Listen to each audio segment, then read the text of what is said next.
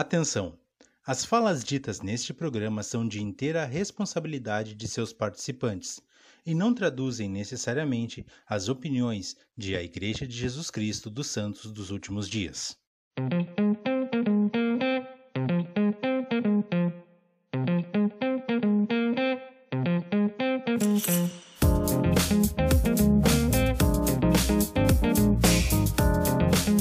Boa noite, pessoal. Sejam todos muito bem-vindos ao Plano Alternativo. Estamos gravando numa quinta-feira e esse episódio vai ao ar no domingo. Hoje estou aqui com meu grande amigo Rodrigo Medrano, direto da Argentina, que vai trocar um papo comigo e falar um pouco sobre a melhor missão do mundo, a Missão Brasil Belo Horizonte. Medrano, boa noite. Seja muito bem-vindo ao Plano Alternativo. Olá, tudo bem? Oi, povo brasileiro, né? Oh, meu coração tá dividido em duas partes, né? é, eu gostei muito do Brasil. Sei lá, eu acho que cheguei a amar mais o Brasil que a Argentina naquele tempo, né? Mas. Sim. É mesmo assim, a missão é a melhor do mundo para cada um, né? É, para mim foi o, o Belo Horizonte, talvez para outros missionários, a missão deles, né? É assim, Sim. o Senhor manda onde a gente a gente vai servir da melhor, dar o melhor, né? Sim. Tu chegou a voltar aqui já depois que tu terminou a missão? Voltei, voltei. Fui é, com é minha fui com minha esposa. É, a gente foi pegamos férias, né? E Sim. alugamos alugamos um carro então Legal. a gente chegou aí em Minas Gerais, no, no aeroporto de Confins, né? Sim. E bem perto de Confins tem minha área, né? Pedro Leopoldo, né? Sim. É, eu servi lá um tempo, muito, muito estranha, né? Aquela área, tem, tem muitas coisas para falar daquela área. É, e do aeroporto de Confins também tem algumas histórias aí. E a gente pegou um carro, fomos lá visitar algumas pessoas, alguns conversos. Nossa, foi bom demais. Mas, Sim. às vezes nós achamos que, tipo, eu fui missionário, vou, vou chegar lá, vou. Acha que vai ser quase a mesma coisa, né? Mas vai, ter é a mesma liber... vai ter a mesma liberdade, né? É liberdade, tipo, as pessoas vão receber você que nem quando você era missionário, não, né? não é assim não. Sim. É, tipo, a gente chegou lá, falei com alguns membros e ele estava nem aí para a gente. é tipo, oi, Helder, tudo bom? Falou. Sim, e eu sim. fiquei aí, tipo, cara, eu vim ver você. E, sim. É isso, né? E, cara, Mas... como é que foi? E como é que foi andar de carro em Pedro Leopoldo? E nas outras áreas que tu passou, né? Porque a missão é só a pé, né? É isso mesmo. É, eu peguei algumas multas. Né? quando, quando olhei aí no, no cartão de crédito, depois eu tinha Sim. que pagar algumas, algumas multas em dólares. Foi muito caro, viu? Sim. Ela tá é, peguei, algumas, né? peguei algumas ruas em contramão, acho que para assim, né? Tipo, Sim. na direção errada, né? E Sim. tal. Ou, algumas. Hum, sei lá como é. Tipo, andei muito rápido. E eles Sim. pegaram a velocidade, né? E tal. Então. Mas foi estranho andar de carro depois de andar a pé muito tempo. A gente Sim. ficou perdido, né? Tem a, a autopistas. Fala como é que chama aquele negócio? Eu esqueci algumas palavras. Tipo. Tipo BR, eu chamava de BR, né? Sim, sim. Sim. Então, Uh, muito rápido, muito rápido. O povo brasileiro ele acho que aqui, é acho que aqui é rodovia, rodovia, né? Talvez. É rodovia, isso mesmo. E o povo brasileiro dirige muito rápido. Então eu fiquei um pouco assustado, né? É, tinha que pegar alguma alguma rotatória, eu não sabia para onde virar e tal, e, e o, os motoristas ficavam aí buzinando, Apressados. né? Sim. Tá apressado demais. É, eu fiquei um pouco perdido. Também a gente tentou pegar um, um atalho de, de Ribeirão das Neves até Pedro Leopoldo, né?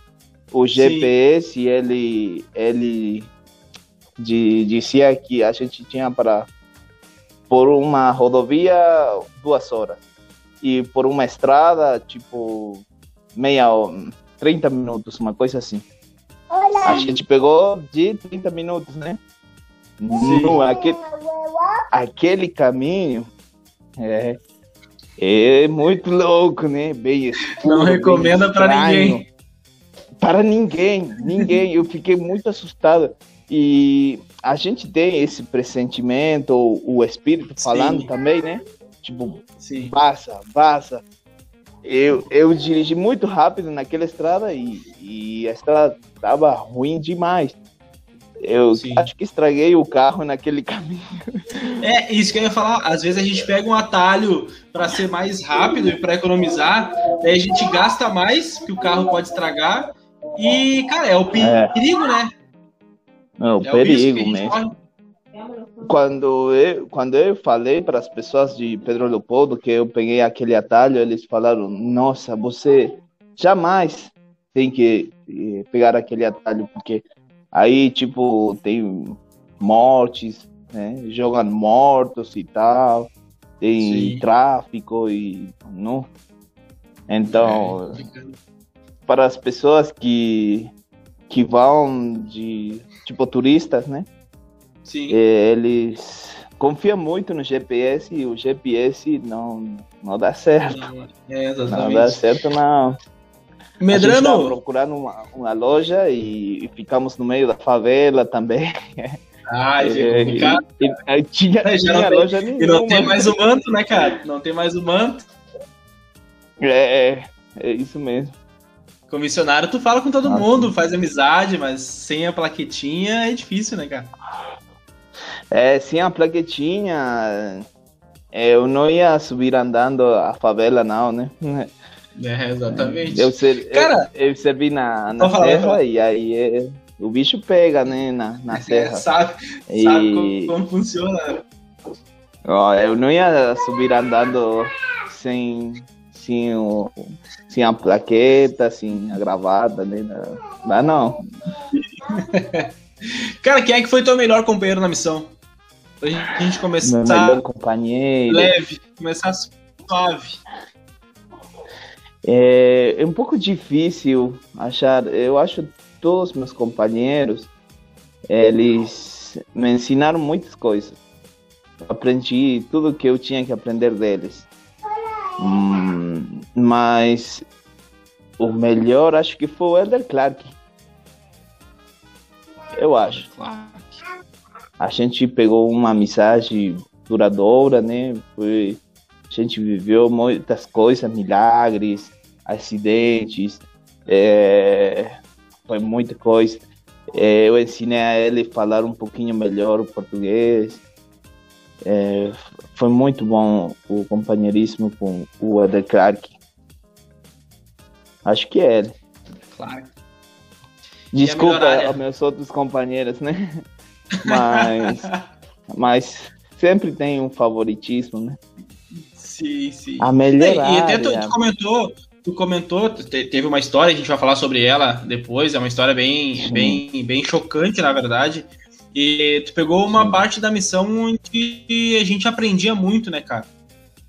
Tu tava, é... tu tava teve de ter uma posição de liderança na missão e a gente tinha muitas reuniões e a gente amadureceu muito espiritualmente naqueles momentos. Então faz total, todo sentido, né? É, com certeza, né? a gente tinha que viajar para para assistir uma reunião de distrito, né? Para reunião de zona e tinha ótimos ótimos líderes na missão. Nossa. Eu queria ser um deles, né? Foi bom demais naquele tempo. Sim. Peguei. E qual foi a tua melhor área? Peguei dois, dois presidentes de missão. A minha, minha melhor Sim. área, eu acho que foi. Tenho duas, né? Eu acho que foi Betim, eu acho, e. é, Governador Valadares, pode ser. Também. Valadares, Valadares. Muito quente, né? Nu! Eu, eu lembro, foi minha primeira área, né? Foi minha primeira área, eu Começou ficava bem. cansadão, eu ficava muito cansado. É, quando nós pegávamos o ônibus, eu, eu ia dormindo, né? aproveitava aquele tempinho para dormir no ônibus. Sim. Eu era novinho na missão, não, não estava acostumado.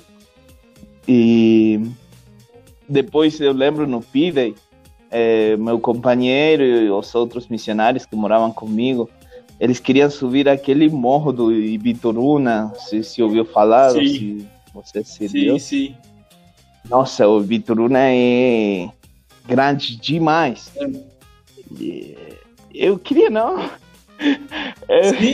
eu, eu dizia. "Oh, Queria descansar, é- né? É Ficar em casa, ir de compras, né, sei lá. né? Mas aquele, eles queriam subir o Ibituruna, né? e Tá, tá bom. Eu não ia, eu não ia ficar. Então, Sim. vamos Quem- lá. Quem, quem eram os missionários na época? É, tinha o, o Elder Spray, é, ele foi Sim. meu primeiro mi- companheiro. Tinha o, o Elder Costa, meu melhor amigo da missão. E o Elder. Nossa, Elder Costa, o Júnior? Júnior Costa? Elder Costa, sim. O companheiro dele. Sim. Nossa, ele vai me matar. É, esqueci o nome. Tá, depois eu vou lembrar. É, é, é Newman. Tá. Ah, sim. Elder Acho que ele foi, acho que ele foi assistente depois. Eu acho. Não lembro.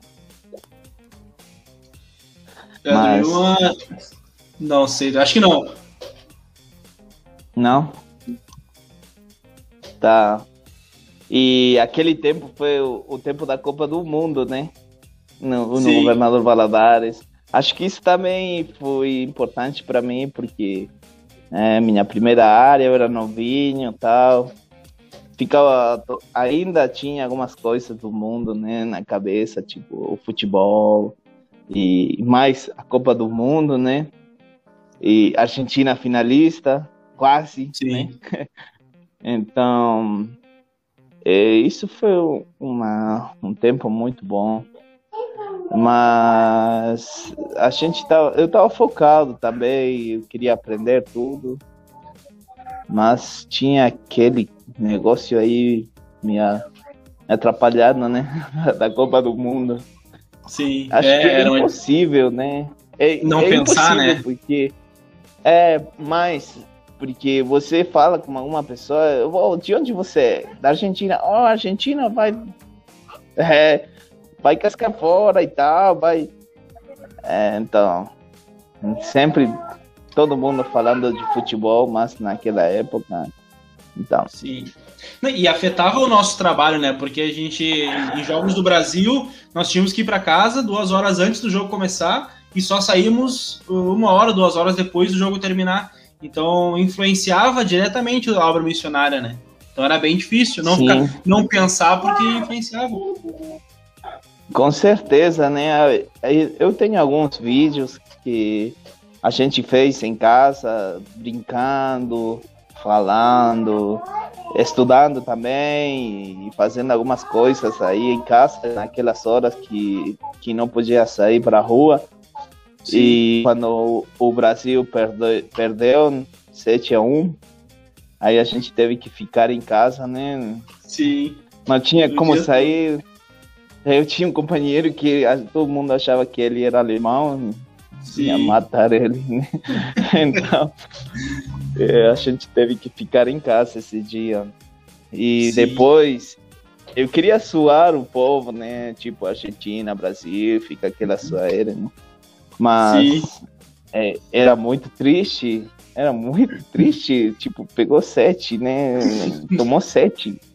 Não tem, não tem como brincar. Não, não é, tem como suar. Sério, né? é sério. Exatamente. É, é, não foi engraçado para ninguém isso, né? Sim. Nem para mim sequer.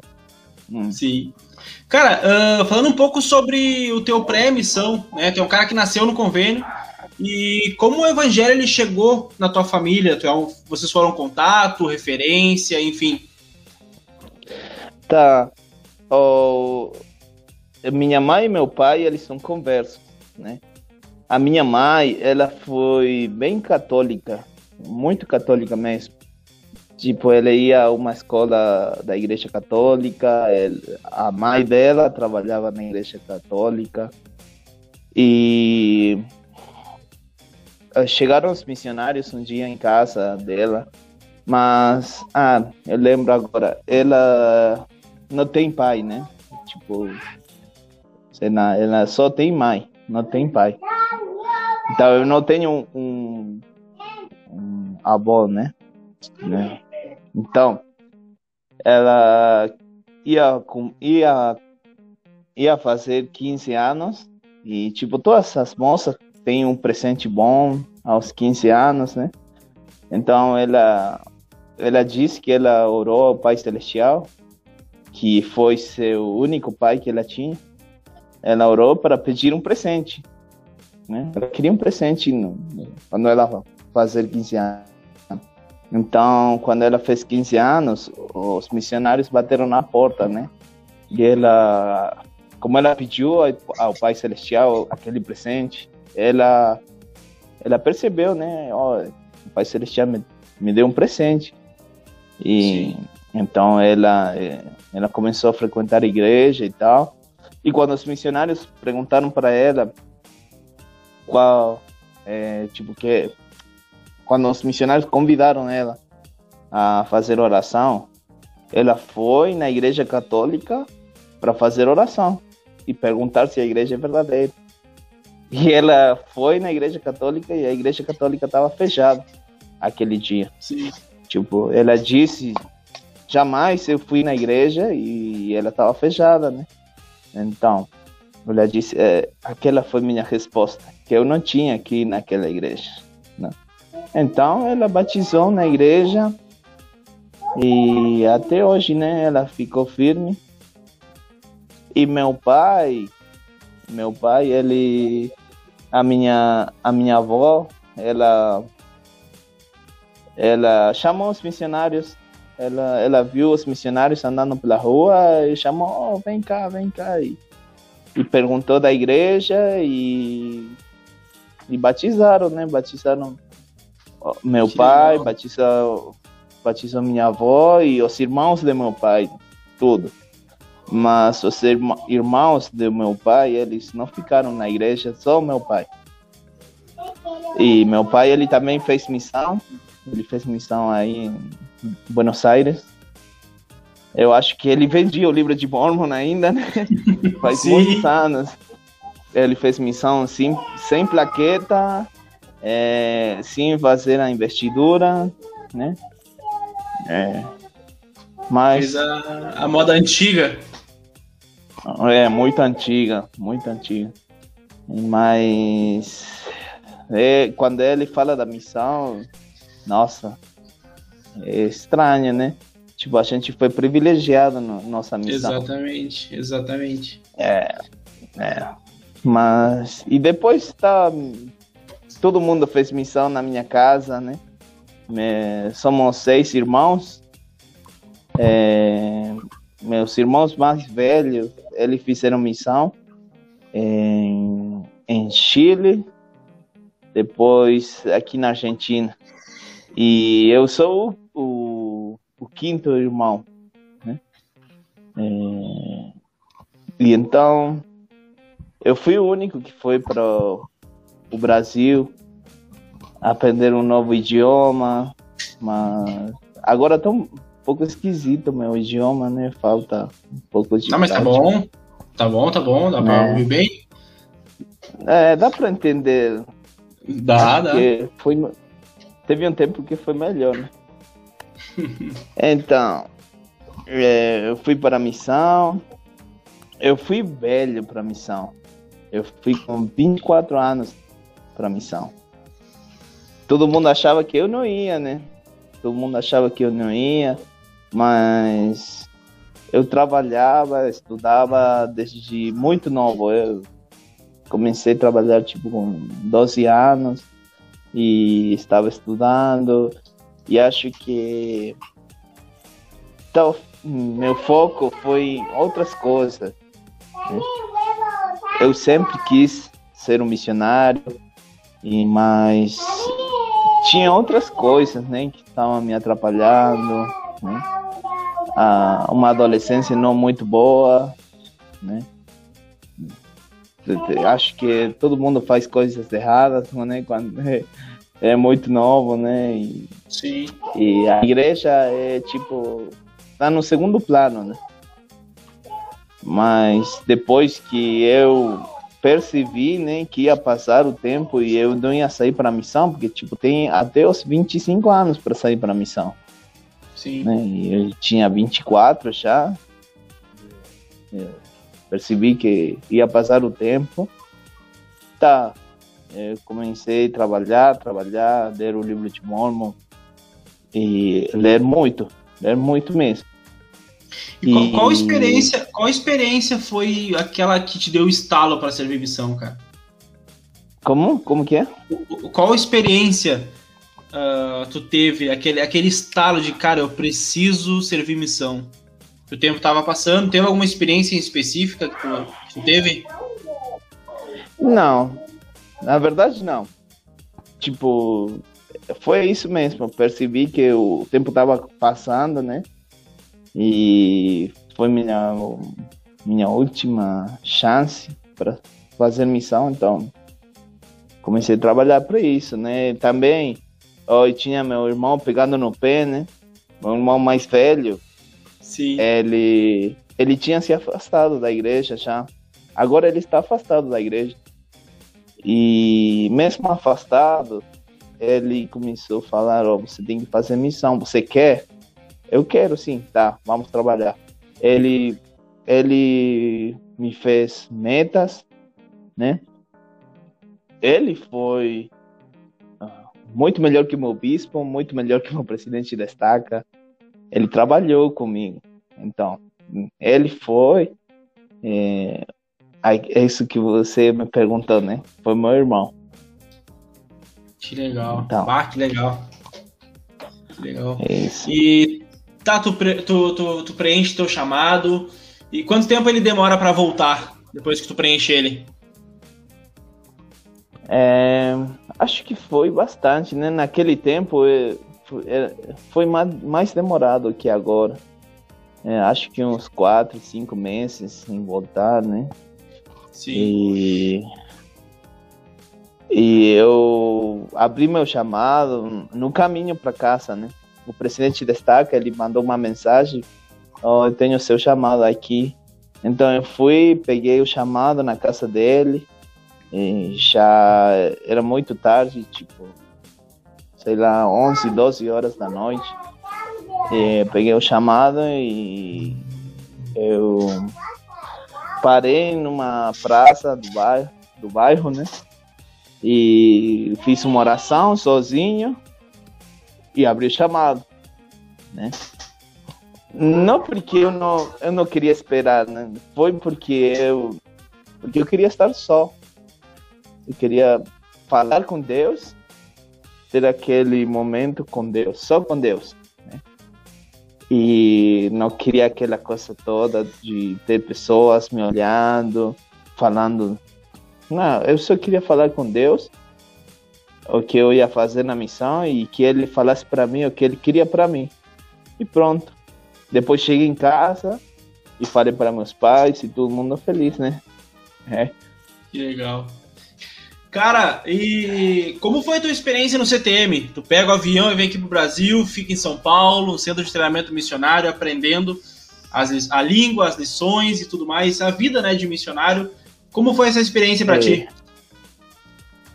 É, foi tudo muito, muito estranho. Eu, eu entendia nada, nada. Impossível. Eu achei impossível naquele momento, né? Cheguei no aeroporto de São Paulo, no aeroporto de Guarulhos, e é, tinha um cara aí com um cartaz que falava 7M. Eu não sei o que é o 7M, porque aqui chama de CSM, né? Então, eu não sabia que era o CTM. então, ele me chamou, vem cá, vem cá. Eu nem sabia que era vem cá, né? É? Eu entendia nada, nada mesmo. Mas depois ele falou comigo e tal. E e esperamos alguns missionários mais, sisters naquele caso, e depois fomos para o, o, o CDM, né? Eu achei muito bacana, não, foi bom naquele tempo. Eu aí, eu ganhei meus 15 quilos, né? Que eu não Sim. perdi mais não, no CDM, porque eu, eu tinha que ficar um, 12 semanas 12 semanas no CTM e foi só comer, dormir, comer, dormir, estudar. Só Sim. isso. E qual, qual era o teu, qual é o teu grupo? Quem, quem chegou contigo aqui? Hum, olha, é, tinha o Eder Costa, meu melhor amigo, né?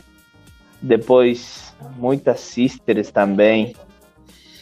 É, Outros missionários eu nem lembro o nome. Sério. tipo. É, com certeza tinha um Eder de Souza, tinha um Eder Lima, ah, sim, com certeza. é, é, mas estava Sister Lima. É, não lembro, cara. Tinha muitas sisters naquele grupo, tinha muitas sisters mesmo. É, Sister Pinheiro, eu acho também, uma delas. Sim, foram sim. muito boas sisters naquele, naquele tempo, foram muito, muito boas. Né? E tu chega, tu chega a Sister Pinheiro batizava demais, cara. Sister Haynes também batizava demais. É, Sister Haynes também, mas ela chegou depois. Sim, sim. Sim. E, e como foi a tua experiência chegando em Belo Horizonte? Chegando em Confins, pegando condução para chegar no escritório, tendo a conversa, a primeira entrevista com o então presidente Fortunato. Olha, no CTM, no último, dia no, C, no CTM, eu caí pelas escadas. Eu caí Nossa. pelas escadas, eu, eu, eu, machuquei meu, eu machuquei meu tornozelo, né? Sim. Então cheguei na missão já estragado, com o pé inchado. Então, então, eu não conseguia caminhar, não, não conseguia andar, mas eu andei mesmo assim. Então, eu cheguei a falar com o presidente Fortunato e, e ele disse, tá, vamos ir para o hospital depois. E jamais ele me levou para o hospital. eu fiquei aí esperando. Teu hospital, todo mundo... hospital vai ser é... em Valadares todo mundo foi andando para a casa do presidente e ele falou, tá, o deputado vem comigo, vamos ir para o hospital. E então, ele me levou no carro, mas ele não levou para o hospital, não, ele levou para sua casa, né? Então, pronto, já, já era, vamos trabalhar. Então, no outro dia, a gente foi para Governador Valadares tinha seis, sete horas, eu acho, de viagem, né? Bem é, longe. Foi longe. Ipatinga e... já é longe? É, Ipatinga é a zona de... Acho que é estaca, né? De Governador Valadares e Ipatinga. Né? E Sim. é, o Governador Valadares é mais longe ainda. Então, a gente pegou o ônibus quase meio dia 11 horas mais ou menos. E eu não tinha comido nada. Eu não sabia nem para onde eu ia, né? Sim. Em quanto tempo eu tinha de viagem, nada.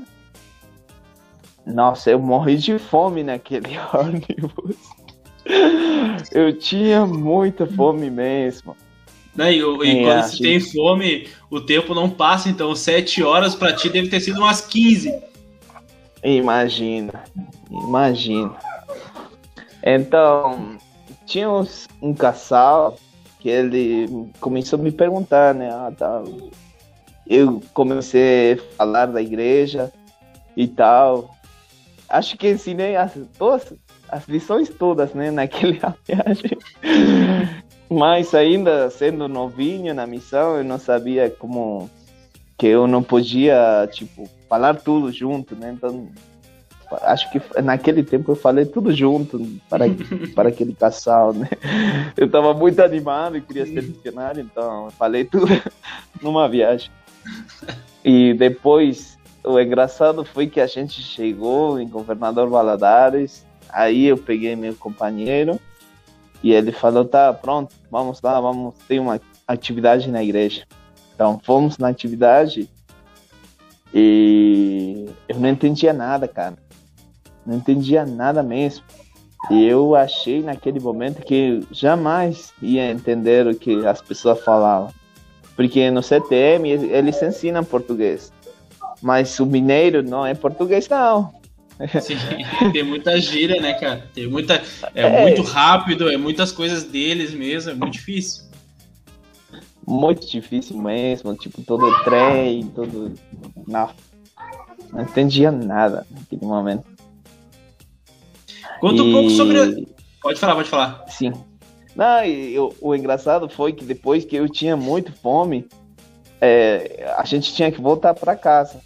E, e, eles deram um cachorro quente para a gente, para levar para casa, né? Então eu ia, eu ia muito feliz aí com o meu cachorro quente pronto para comer. E o mendigo, ele pediu para mim, tipo, me dá eu tinha muito fome. Eu tinha muito fome. E olhei pra ele, tipo, é, acho que eu tenho mais fome que você.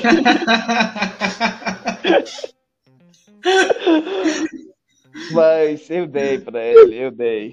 Sim. Tá, fazer o quê, né? Eu, tinha, tinha, tinha que ter aquela, aquela disputa, né? Faz quanto tempo que você não é, come? Ah, faz 5 horas. Ah, eu faço 10, então eu tô com mais, tô com mais fome. Claro.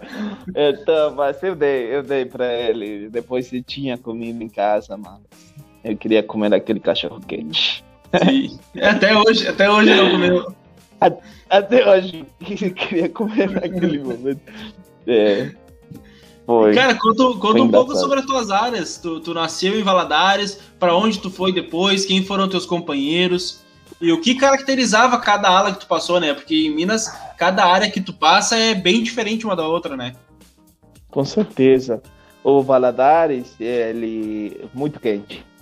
Muito quente mesmo, mas é, tinha muito, muito batismo, tinha muitos pesquisadores. É, eu acho que uma, um domingo teve, sei lá, 60 pesquisadores foi muito louco, muito louco mesmo. Oh, quando, eu, quando eu saí de Governador Valadares, tinha 10 pessoas com, com data progredindo. Não, foi muito bom mesmo. Mas eu fui embora, né? Eu não, não vi aquele batismo, né? Mas aconteceu, aconteceu, fiquei feliz. Porque teve aqueles batismos. E depois eu fui para Hum, pro Betim. Não, Betim, gostei muito. Gostei muito de Betim. Eu fiz um amigo que foi um pesquisador.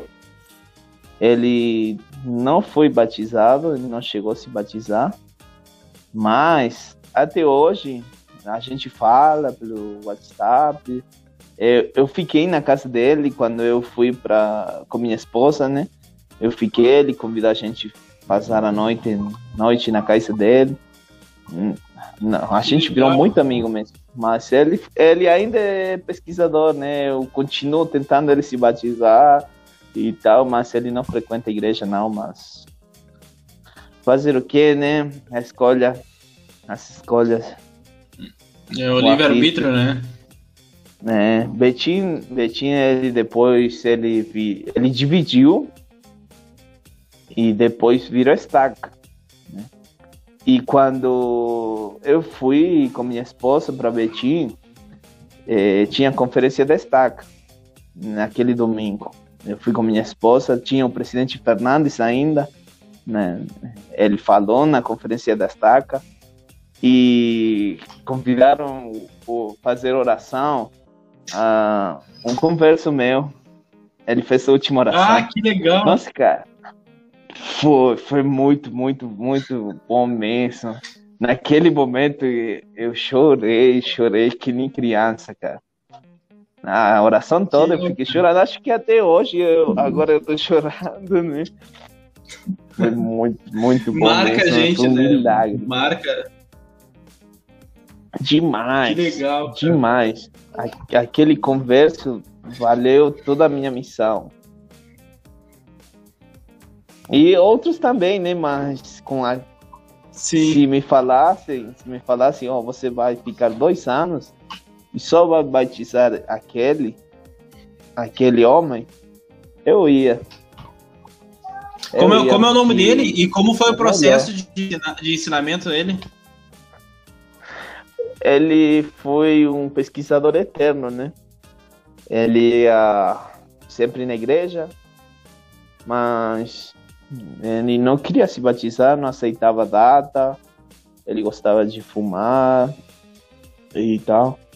E tinha um domingo que ninguém recebia a gente, nós, a gente cansado de bater portas, cansado de fazer contatos, todos os nossos compromissos caíram, né? Então, meu companheiro, o Elder Cruz, ele também foi muito inspirado naquele momento. Ele falou: "Vamos visitar aquele aquele homem que foi na igreja hoje". Eu falei: "Ele, um pesquisador eterno, ele não quer se batizar, ele sempre vai na igreja". Tipo, muito estranho ele não não ir à igreja, então ele disse: "Vamos lá". Tá. Eu falei: "Tá bom, vamos" quando nós chegamos na casa dele e, e tocamos a campainha, né? É, não tinha ninguém. Ficamos um tempo e tal. E depois ele saiu. Ele tinha acabado de cair do, do telhado da casa dele. Tinha quebrado uma costela. Ele nem conseguia Nossa. falar. Tava, tava muito, muito ruim mesmo. E eu tinha aquele negócio, né, que nem, nem quando eu tive um acidente na missão de pronto, vamos dar sacerdócio tem que trabalhar, vamos dar Sim. uma benção naquele cara. Vamos dar uma benção nele. Pre precisa benção? Quer benção? Vamos lá. Então, eu dei uma benção, né? Até engraçado também, porque ele era careca, né? E tipo, a gente botou um, um pinguinho Muito aí de óleo e escorregou, nem até a testa dele do olho. Eu não sei se tu vai ser curado, mas a tua cabeça vai ficar mais brilhante. então, não, ele, ele ia ser curado porque é, eu tenho muito fé sobre isso, cara. Não, o sacerdócio abençoou muito minha vida, então por isso eu sou pronto, né, para dar bênção quando alguém precisar mais sendo, mais ainda sendo missionário, né? Então, a gente deu uma benção nele e quando a gente acabou, ficou aquele silêncio e ele disse: Eu não sei o que eu tô sentindo. Ele falou: Não sei, tipo, todo o meu corpo ficou cheio de alguma coisa que eu não senti jamais. Ele até arrepiou, né? E. E eu falei para ele: o que você está sentindo é o espírito. O espírito falando para você que, que a bênção é verdadeira, que o sacerdócio é verdadeiro. Então ele, ele, a gente nem falou uma data, nada, ele falou, eu vou me batizar. Nesse, nesse sábado, eu vou me batizar. Pronto, a gente fez tudo certinho. Ele batizou no domingo, cedo, antes da reunião. Mas ele batizou. E depois ele ficou firmão, ele lia as escrituras direito e tal. E a notícia boa que hoje ele é o bispo de Betim. Que legal! Nossa, ele é o bispo, então. Ele sabe muito, acho que ele aprendeu mais do que eu. Ele sabe muitas coisas, ele estudou muito essas escrituras. Né? Então, acho que eu eu peço para ele conselhos às vezes, né, pelo WhatsApp e tal. E ele me fala, né, que nem o bispo, mas é bom demais. Aqueles Sim. milagres da missão, né? E de Betim tu foi para onde? É. Ah, depois de Betim, eu fui para a melhor de todas as áreas. Não, não foi a melhor, mas bem conhecida mesmo, né? Foi para Ribeirão das Trevas, né? Ribeirão Sim. das Neves. em qual área lá? É bem conhecida, né? É Ribeirão das Neves mesmo. Aí, ah, aí eu conheço você, você foi uma líder de, de distrito, né? É, aqueles paralelepípedos, né? Estragava no pé. No... Não estava acostumado, tá. né? Era só asfalto.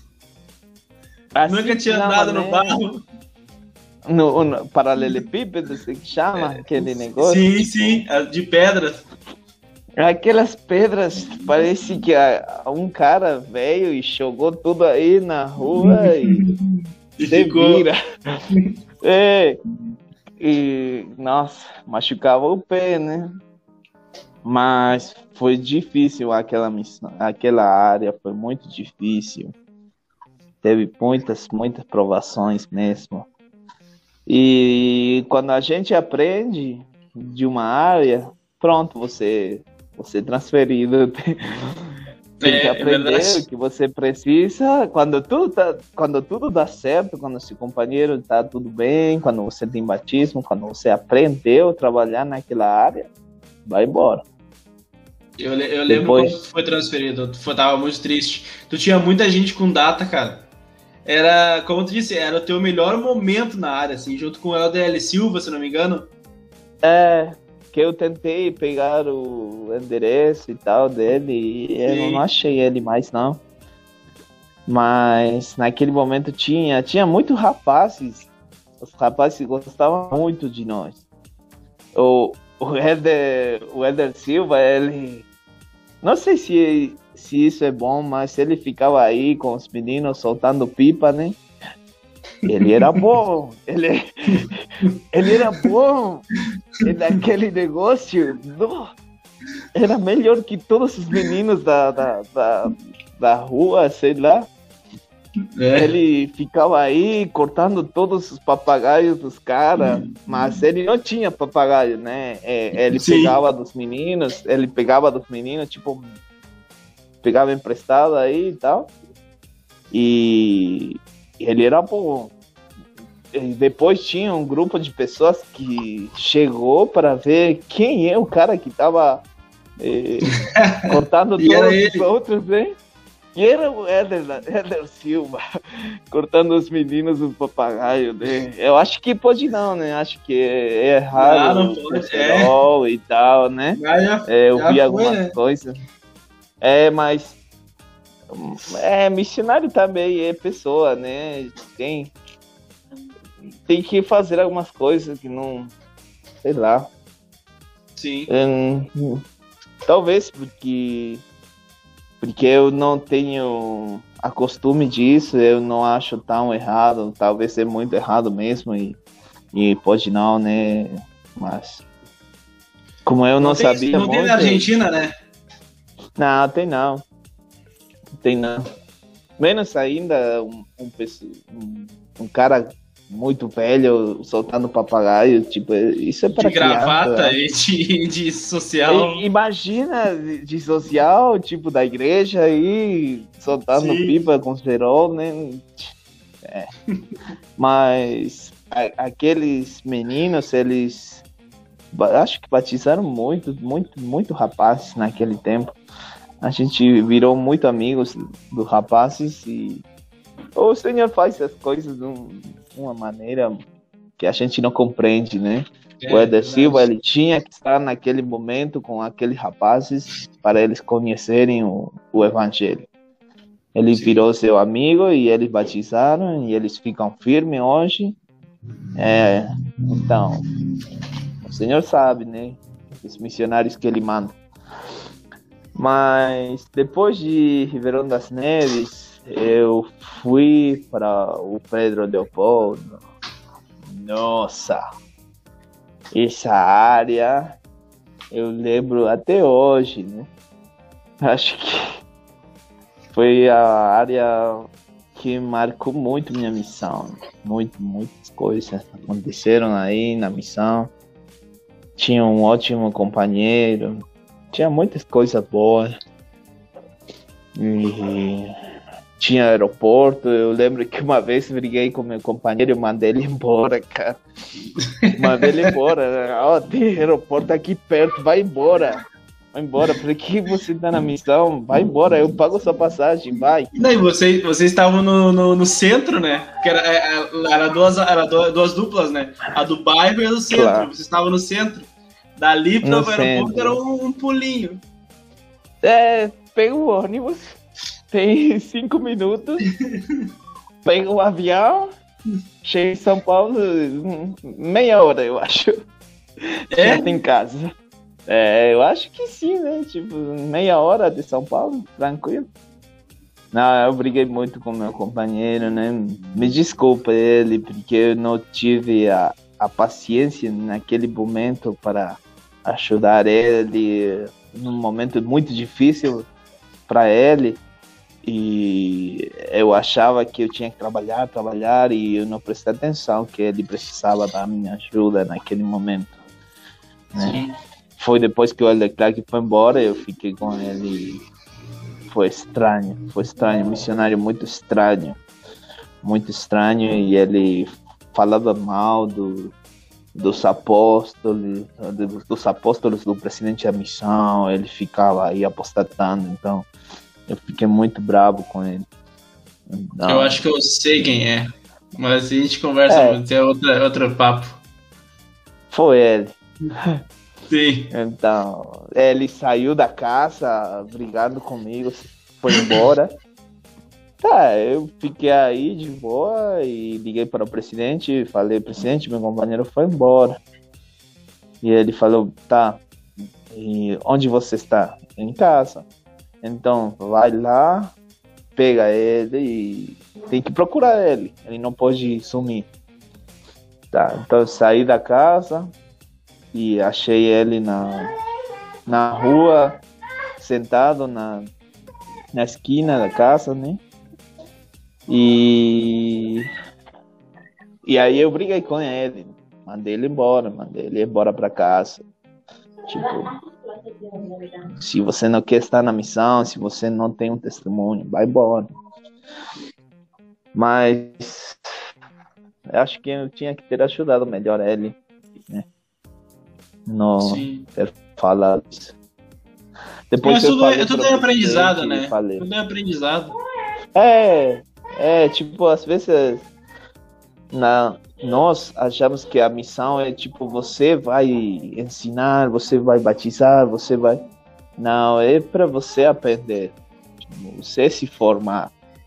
Você aprender e você se aproximar de Deus e ajudar as pessoas a se aproximarem, né? Que nem fala no pregar no evangelho. Você tem que ajudar as pessoas a se aproximarem. Sim. Então, não disse que só os pesquisadores, disse as pessoas. E meu companheiro é uma é. pessoa, né? Eu tinha que ajudar ele muito mais que outras pessoas, né? Sim. Mas eu estava errado, ele estava muito errado naquele momento. Mas quando eu falei para o presidente, sim. Pode falar, pode Eu falei para o presidente, tipo, eu, eu não consigo aguentar ele mais. Falei para o presidente. E ele falou, tá, você não consegue, então, então você vai embora e ele também, os dois. Então, aí tá. Desculpa, presidente. Eu consigo. Se, é, eu vou tentar. Eu vou tentar. Mas tá bom. Não. Depois. Ah, Pedro Leopoldo, ele foi. foi aquele momento do. Do. Teve um acidente, né, no começo da missão do presidente Fernandes, que até o, o Éder Barbosa ele falou, e eu assisti o, o vivo dele direto, e eu ia lembrando algumas coisas que ele esqueceu de falar, mas eu poderia falar muito tempo daquele momento, né? Acho que tem detalhes que são importantes naquele momento do que aconteceu esse dia. Né? Tem detalhes tipo, assim, tipo pode, pode a, falar, a pode hora, falar, porque... tem, pode falar. Tem detalhes tipo a gente correu para pegar o ônibus. Tipo, a gente poderia ter deixado ele embora, pegar o outro ônibus e pronto, não teria acontecido nada disso. Então, é, eu lembro que foi muito cedo, muito cedo para pegar o ônibus para assistir a, a capela, né, para reunião com o presidente. E o ônibus tinha acabado de sair da, rodo, da rodoviária nós íamos no último, na última poltrona né, do, do ônibus, no último. E de repente eu ouvi um barulho, tipo, né, o, o ônibus tinha atropelado um cara. Olhamos pela janela e tinha aquele homem deitado aí no costado da rua, muito sangue e tal as pessoas no ônibus choravam. E eu olhei direito assim e vi que aquele homem ainda ele estava respirando, né? Tipo, o corpo dele ainda inchava e ele estava respirando. E eu falei para os elders, nós temos que dar uma benção nesse homem. Ele está morrendo. Tipo, tem que fazer alguma coisa. Eu, eu não consigo não, não fazer, tipo, ficar olhando aí e quieto, não, tem que fazer. Sim. Então, a gente desceu do ônibus, nós demos uma benção nesse homem, ele estava jogado no, no chão e é, ele estava vivo, ele estava vivo, porque eu tentei falar com ele e ele só ficava é, gemindo, né, do, das dores que ele tinha. Ele estava gemindo e ele não falava nada, mas ele estava vivo. É, todas as pessoas acham que ele tinha morto no momento que bateu o ônibus, mas eu e os missionários sabemos que ele estava vivo. Então, a gente deu a bênção. Eu não sabia como esse homem se chamava, né? Então eu chamei ele de irmão, né? Irmão, pelo poder do sacerdócio e tal. Dei a benção nele, eu dei a benção nele. E no momento que a gente falou amém, a gente se parou, saiu andando, apareceu danada um, um, um, um caminhão carregado de areia, muito pesado. Ele nem nem nem como diz? Tipo nem freou nada. Ele assim como como ele vinha na velocidade ele bateu direto no ônibus ele bateu na parte de trás do ônibus onde a gente estava né se a gente não descia do ônibus a gente tinha morto uhum. uns quatro porque o, o caminhão ele ficou arregaçou a, a parte de trás do, do, do ônibus. naquele momento o, o caminhão ele passou, ele encostou na minha perna, o rodoar, acho que chama o rodoar da, da roda, né? Ele machucou minha perna. Não chegou a bater. Eu lembro, mas ficou, ficou feio, ficou bem bate... roxo, ficou, ficou feio. É, ficou. Parecia que eu tinha uma tatuagem depois, né? Na perna. Ah, ficou é, um tempo. Foi, foi um tempão. Quando eu olhei assim o caminhão, vi que o caminhão ele arrebentou o, o homem que tinha sido atropelado, né? Arrebentou ele. E eu fiquei em choque, né? Olhando assim. E aí eu vi o Elder Stefanol falando, oh, Elder Barbosa, Elder Barbosa. E nós achávamos o Elder Barbosa. Nós achávamos com uma lanterna aí, tentando procurar ele aí embaixo do, embaixo do caminhão, embaixo do, do ônibus. Depois o Elder Stefanão achou o Elder Barbosa, não sei quantos metros, mas acho uns 6, 8 metros, jogado aí no meio da, da estrada, né? E eu acho que o Eder Barbosa tinha morto naquele momento. Porque foi muito forte a batida. Muito forte e foi, acho que na cabeça dele. Né? Quando eu vi o Eder Barbosa, é tipo quando você vê uma pessoa que tem morto, sabe? Sim. É, a postura dele e ele não respirava, ele não tinha signos vitais, né? Aí que, que vai fazer o Ender Medrado? Dar uma benção né? no cara. É, tem como não, né? Sim. Então, vamos lá, vamos dar uma benção no, no Barbosa. Quando a gente deu a benção no Eder Barbosa, falamos amém. Naquele momento que a gente falou amém, o Eder Barbosa voltou à vida. Né?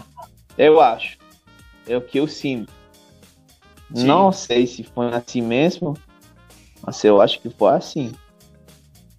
Então, quando a gente falou amém, ele começou a se mexer, se mexer e tal, mas ele não estava consciente não.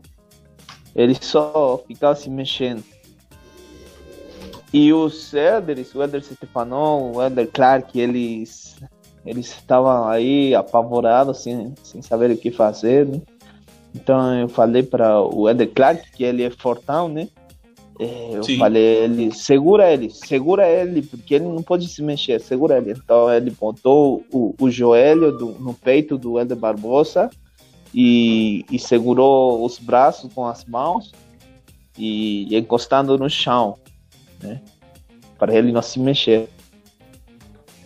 O Eder Stefanão, eu falei para ele, tipo, é, vai lá e faz sinais para os carros é, baixar a, a, velocidade, né, andar devagar, porque tinha carros andando ainda, eu achava que ia acontecer de novo o que aconteceu com aquele caminhão, né? Sim. E então o André Stefanon fazendo sinais aí para os carros, né? E eu falando com um policial, já tinha chegado um policial aí. Nossa, desculpa o, o, o, Brasil, mas os, policia os policiais do, do Brasil, nossa senhora, né? Ele, ele falou muitas coisas, tá muito errado, muito errado o policial. É, não sei como dizer, mas ele disse que ó, oh, o que, que que eu faça? Tipo, eu não tenho nada para fazer. Sim, tipo, tem, tipo, morreu, morrer, morreu. Azar. É. É. Eu, eu não queria trabalhar, não queria fazer nada. E eu dizia, tipo, você tem que é, cortar a circulação dos carros, não sei como é que chama, tipo, fazer alguma coisa. Sim. Ele fazia nada. Depois ele falou, tipo, você que, o que você quer? Que eu, eu chame um, um helicóptero? Chama! Chama sim! O cara tá morrendo, né? Tipo, tem que chamar. Sim. né, tinha acontecido um acidente muito, muito grave mesmo e, e o cara aí suando a gente, né? Sim. Então, Não, uma pessoa morreu e até então outra tava quase morrendo também. Tipo, tá louco? Exatamente, exatamente. E o policial aí fazendo gracinha, né? Se achando demais. Então, eu fiquei muito bravo, muito bravo mesmo, né? E depois chegou uma ambulância, mas a ambulância não estava preparada para aquele acidente. Tipo, é um carro não é uma ambulância. É, tipo, eu não sei como tem isso no Brasil. É, aqui não tem, na Argentina tem ambulância, não tem um carro que é ambulância, entende? Então chegou aí o carro com alguns alguns acho que são nem saíram a, a assistir as pessoas que ah, tinham se machucado o dedinho, sim, ou sim. tinha aqui um. É, e o, o Éder Barbosa aí morrendo, né? Então eu cheguei aí perto deles e eu comecei eh, tipo gritar para eles: Ó, oh, tá morrendo aqui e tal. E eles nem sabiam o que eles iam encontrar naquele momento. Tipo, eu acho que se você tem um. Você liga para ambulância, você tem que dizer o que está acontecendo, né? Tipo, tem aqui Sim. uma pessoa muito grave, então o, o pessoal chega preparado para aquele, aquela situação, né? É, eles chegaram aí, nem sabiam que tinha o Eder Barbosa aí machucado e tal. Eles botaram aquele como que chama aquele negócio aqui? Colhete, não sei, como é. Sim. Botaram no pescoço e tal? É, botou aí e botou errado. Tipo, a parte, a, a parte de trás, eles botaram aqui na frente. Então ele ficou assim. tipo, a cabeça dele para trás. Sim. E eu, eu disse pra ele, não é não. O que você está fazendo? E eles, você não sabe nada. Você não... Eu sei, isso está errado. Eles, eles, ainda eles ficam me fazendo de menos, sabe? Não sei. Sim. Dizendo que eu não sabia, que eu não sabia o que eles estavam fazendo. Eles estavam fazendo errado. Eles botaram a parte de trás, que é mais alta, botaram aqui na frente. E ele nem conseguia respirar. Então, até que eu, eu, eu peguei no pé deles, isso tá errado, isso tá errado, isso tá errado. Eles botaram certo. E aí ele ficou bem. Então, eles nem conseguiam é, colocar ele na ambulância depois, tipo, o Ed Barbosa é fortão, né? Ele é baixinho, mas fortão. E eles não conseguiam levantar ele e botar no, no, na ambulância. Então, com os outros missionários, nós pegamos eles, levantamos ele e botamos na ambulância. E aí foi embora a ambulância. Eu fiquei aquele, naquele momento eu consegui chorar. Depois de que o Éder Barbosa tinha saído, Sim. aí eu comecei a chorar. A chorar, me ajoelhar no, no, na, na lama, né? É, eu tinha, tinha tua gravata, né, terno e tal, eu tava jogado no chão. Sim. Jogado no chão, achando que o Ed Barbosa podia se morrer, né? E foi, uh, quem, quem ouvir isso, isso que eu tô falando, talvez não acha tão tão como tão grave, né? Mas foi, foi muito grave mesmo. Tinha um cara morto, estragado no chão, o Eder Barbosa com a cabeça inchada, um corte na, na sobrancelha muito profundo, né? É que na verdade, que ele podia na verdade, na verdade, pessoal, eu, eu vi as fotos e, cara, é, é, muito forte, é muito forte a posição que ele fica. Uh, o estado que ele fica é muito forte para quem vê, cara. Só vendo é. mesmo para ter a noção, sabe? Tipo, um caminhão Sim cheio de areia uh, que não, não, não, não, para, ele, ele segue e te leva 8 metros. É milagre, é milagre tá vivo. É milagre. É milagre, com certeza. E depois disso, eu eu falo com o assistente do que tinha ocorrido, né? E eles falavam, oh, vem cá, vem cá para a reunião. Eu não quero ir, Helder, não quero, quero voltar para casa. Tem não tem cabeça, né, cara? Casa. É, Sim, voltar para casa em Pedro Leopoldo. Tipo... Então, não para casa no, aqui na Argentina, tipo, para casa para para onde eu estava morando, mor, morando, né? Sim. Então, eles diziam, não, vem pra reunião, vem com a gente e tal.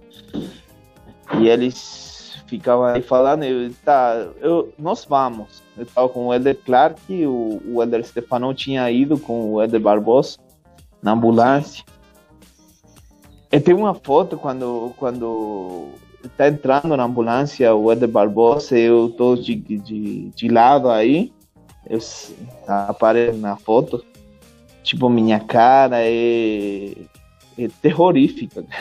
tipo, eu tô assim, não consigo. É, nem, não nem sabe, é que não é que tá tá tomado pelo momento, né, cara? Pelo medo, pela mas, tá é, louco, ah, é. tá louco. Mas, aquela foto, aquela foto dá para ver, tipo, o que eu tava sentindo naquele momento. Sim. Então, então os assistentes, eles falavam, vem cá, vem cá, tá, pronto eu vou, meu companheiro vai, mas a gente vai de. De, de táxi que fala, como é que fala? Sim, Esqueci, de táxi. Né? É. Na, na, na época não tinha, na época não tinha Uber, né? Não, não tinha. Então, a gente vai, mas a gente vai de táxi. Eu vou, não vou pegar o ônibus mais, não. Tá, pronto. Vem cá, a gente paga o táxi e vem falar. Tá, a gente chegou na reunião, tinha a missão toda reunida, esperando o presidente. Ninguém sabia o que eu tinha, é, o, o que tinha acontecido naquele momento. E quando eu cheguei na capela, é, tinha muitos missionários que eu conheci, antigas áreas. Todo mundo veio me cumprimentar, abraçar e falar aquele negócio todo, contente, todo sorrindo. Eu, eu não queria estar naquele momento aí, sabe? Sim. Eu tava, eu tava ruim, eu tava muito ruim. E todo sujo, cheio de lama, né? Os sapatos sujos, sujos mesmo. E, e as, os missionários me olhando assim de lado, tipo, todo mundo bem certinho, né? Bem arrumadinho Sim. e eu todo, tudo estragado. Ach, achando que tá estragado porque quer. É, tipo, o que acontece com o Elder Medrano é assim, o Elder Clark chegaram aqui todo sujo, cheio de lama e irresponsáveis. Despeinados, lá. E tá, então a gente não quis falar nada não tem como, né, falar aquele negócio naquele momento. Então a gente ficou aí calado no fundo da, da reunião, eu com o Ender Clark, sabendo que o, Eder, o presidente Fernandes não ia chegar, todo mundo esperando o, Eder, é, o presidente Fernandes e a gente sabia, né, não vai chegar. Sim. Depois chegou a esposa dele e começou a falar, dar as bem-vindas e tal. E quando a gente começou a sentir o espírito e muitas coisas, começaram a falar da missão, eu, eu e o Eder Clark choramos, chorávamos, chorávamos, muito, muito mesmo. E depois ligamos para o Eder Stefano para perguntar como está o Eder Barbosa o Eder Stefano também estava chorando. É, foi muito, muito triste muito triste mesmo. E eu não conseguia, não conseguia ficar focado em nada, em nada. Depois a gente voltou para para nossa área de ônibus. Eu não queria pegar ônibus mais não. Quando a gente desceu da rodoviária, nós ficamos do lado da, da, da calçada, né? E não queríamos é, atravessar a rua com meu companheiro. Tínhamos muito medo de atravessar a rua. Ficamos olhando os carros passar e passar. Acho que nós ficamos com meia hora, 20 minutos facilmente. Só esperando aí. Nós tínhamos não tínhamos coragem de atravessar a rua. Pega Imagina, trauma, né, cara? Pode, Fica com. Como pode fazer missão e não conseguir atravessar uma rua? Imagina. Sim. Nossa. É difícil, é difícil. Bah. É, foi difícil. Depois, é, acho que essa noite eu não consegui dormir, não. E de manhã o Eder Stefano ligou para nós dizendo que eles tinham uma atividade de serviço que eles tinham que bater uma laje o outro dia.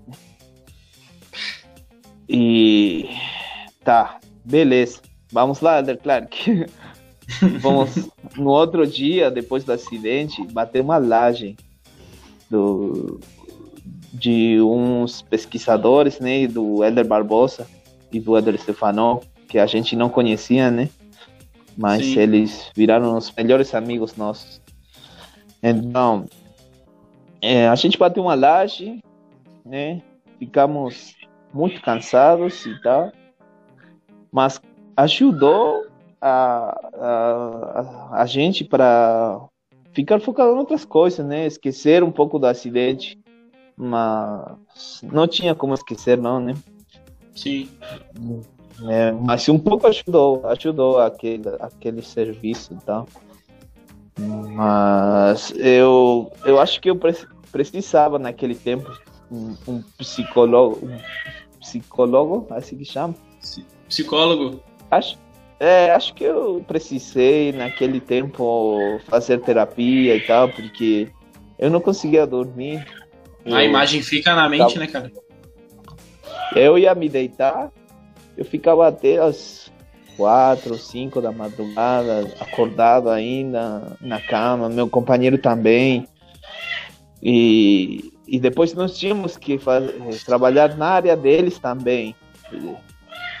É, porque e eles tinham saído conhece, da área. E para quem não é. conhece Pedro Leopoldo, é uma área muito grande, né, cara? O bairro é, da Lua, então, Santo Antônio da Barra é muito grande, cara. Muito grande. Cansa Mas muito. a gente pegou muitos pesquisadores naquela área, né? É. A gente, a gente, a gente roubou todos os pesquisadores do André Barbosa e do André Stefano. Foi bom. o senhor, o senhor faz, as coisas que, de um jeito, né, que não conseguimos entender. Mas a gente trabalhou muito naquela área, mas não conseguia dormir. Eu sabia que eu tinha que trabalhar. Eu tenho que trabalhar, tenho que trabalhar, vai lá. Mas eu precisava, né, fazer terapia, eu acho. Depois eu comecei a me acordar três horas da, da noite e assim, até que eu consegui. Depois, acho que de dois meses, consegui dormir cedo tipo Sim. 11 horas, 10 horas da noite, consegui dormir. Mas tem muito tempo, dois meses, eu acho, sem, sem poder dormir e trabalhando pra caramba.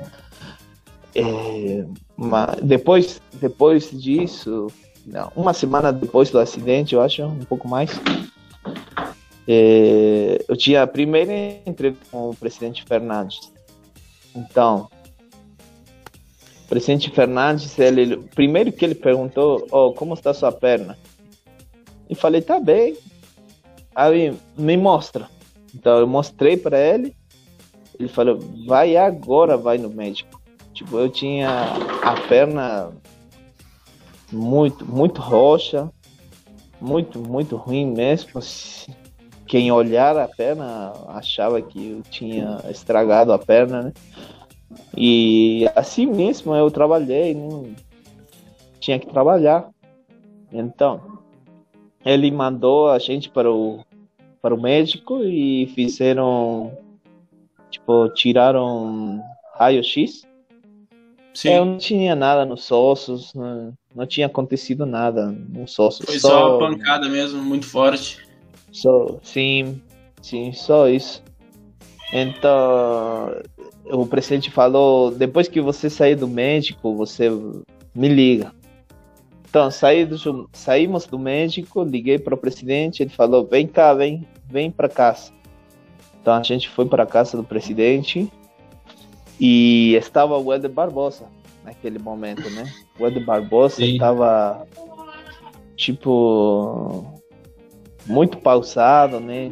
Muito lento, bem devagar, ele falava baixinho.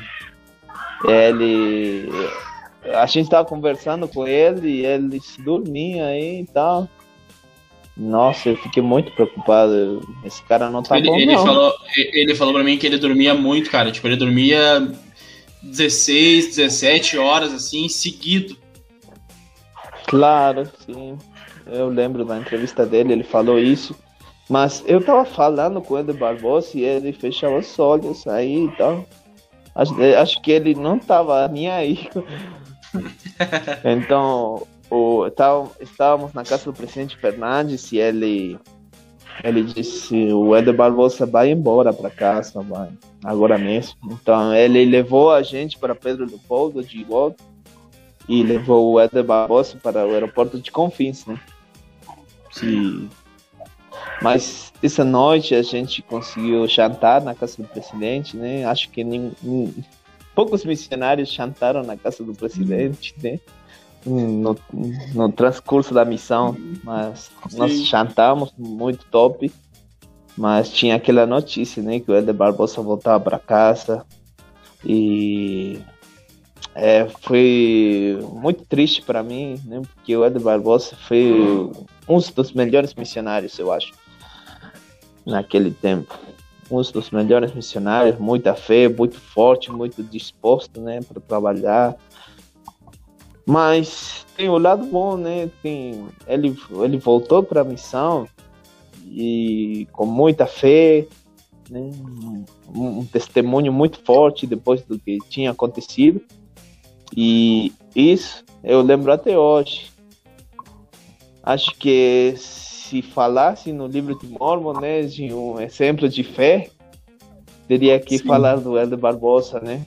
Tipo, Sim. aqueles testemunhos que a gente vê e, e lê no, no livro de Mormon, diz, nossa, a fé do Nef, né, de, a fé é, do, dos filhos de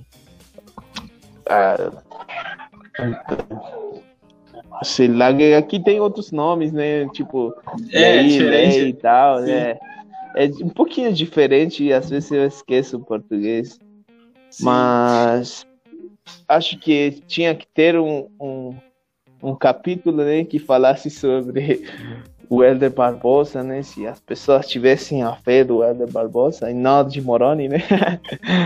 Até pelo, então... até pelo desfecho, né? Porque, tipo, a história foi muito triste e, como tu disse, ele voltou para a missão, foi um ótimo missionário. Tipo, eu sempre fui muito amigo do André Com... Stefano e, e, eu não eu não estava presente no momento, mas acabei, como eu era muito amigo dele, ainda sou, tipo, a gente conversou muito e ele me contou toda a história. E quando ele voltou, eu que conheci ele muito pouco, eu fiquei muito feliz, cara, mas muito feliz mesmo, assim, de verdade. Imagino vocês, cara, que conviveram com ele, claro. que viram toda a situação e recebendo um cara de novo na missão. É muito tri, cara, é muito legal. Foi, foi muito bom mesmo. É, achei que se isso teria acontecido comigo, acho que não sei se eu voltaria para a missão. Não sei, Sim. na verdade, né? Na verdade, porque tem que ser muito forte, muito Cara, eu acho que se fosse comigo, não sei, acho que não voltaria. Não voltaria. É. O André Barbosa é mais forte. É mais forte. Tem que de, admitir. A de, a de Deus entenderia, né? Tipo. Tem como não, né? Tipo, Deus. Sim. Acho que não pode ficar dizendo, não, você precisa continuar essa missão. Não, tipo, pronto, você. Você tá perdoado, né? Acabou sua missão tá tudo bem com você, pronto. Então, mas o Eder Barbosa quis continuar eu não sabia que ele tinha con- continuado a missão dele em casa, né?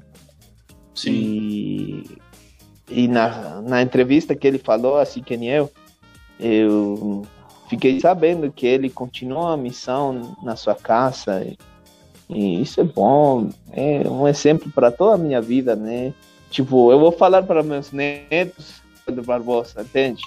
Eu vou falar para todas as pessoas que eu falasse da missão, eles vão ouvir do Eder Barbosa, porque ele voltou para a missão depois de ele ter sido atropelado por um caminhão, uma coisa doida demais, doida demais. Então, é isso, não? Depois de Pedro Leopoldo, ah, tu vai para tu vai tu tem a oportunidade de ir pra, pra- já para BH não? Como que é? Depois de Pedro Leopoldo na transferência, você vai para BH já ou não? Vai para outra área antes? Depois de Pedro Leopoldo. Ah, nossa, espera. Sim, depois de Pedro Leopoldo eu fui para. Sim, para BH. Sim. Lembro. Para Savassi, né? Sim. Ala Bandeirantes? A Bandeirantes. Aí conheceu a Isso Serra. mesmo. Área abençoada, área bom demais. Tinha. Tinha. eh, membros muito ricos, muito ricos mesmo. Tinha membros muito pobres. A gente morava no, no pé da serra. Acho que a Sim. serra é a terceira favela maior do Brasil, né? Eu Sim. acho que é a terceira. Não. E era uma casa e era, e, e era, e era grande o apartamento de vocês. Era bonito, era legal. Eu gostava de ir pra lá. É. Acho que você. Acho que você não sabe, cara. Foi o apartamento, não. Talvez tenha mudado, né? Eu fui quando, eu fui quando era Elder Black e Elder Barros. Fiquei lá uns alguns dias. Se Ah, acho que era o mesmo é. apartamento. Eu mesmo, então. Eu mesmo. Eu peguei o Eder Black. Eu Sim. peguei o Eder Black depois que foi o Eder Barros. Então, a Serra foi muito louco mesmo, tem muitas coisas. Depois, quando eu voltei pra missão com minha esposa, a gente foi. Aí, meu filho tá dando oi. pra- Oi. Conseguiu ouvir? Sim, tudo bem? Olá, disse. Aí já fui embora. Então, eu fui com minha esposa visitar a serra, mas a gente foi de carro, eles, a gente subiu no carro e na na cima da, da serra a gente desceu só alguns metros, né, a pé. Só e fomos na casa de um membro, o Saul. Todo mundo conhece o Saul. Sim. Então a gente foi lá na casa dele e tal. A mãe dele deu alguns salgadinhos pra gente. E eh, a minha esposa conheceu a serra, né? E ela ficou um pouco apavorada, né? Sim. assustada de, de- estar aí naquele lugar. É, é estranho, é muito diferente do que a, do que a, a gente vive aqui, pelo menos na minha cidade, né? Na minha cidade mais tranquila, é tipo roça, né? Como fala mineiro, né? É roça, Sim. é longe da um pouquinho longe da, da, da cidade, tem aqui campo e tal. Então eu não conhecia eh, aquele negócio da serra, é muito louco mesmo. Muito louco mesmo.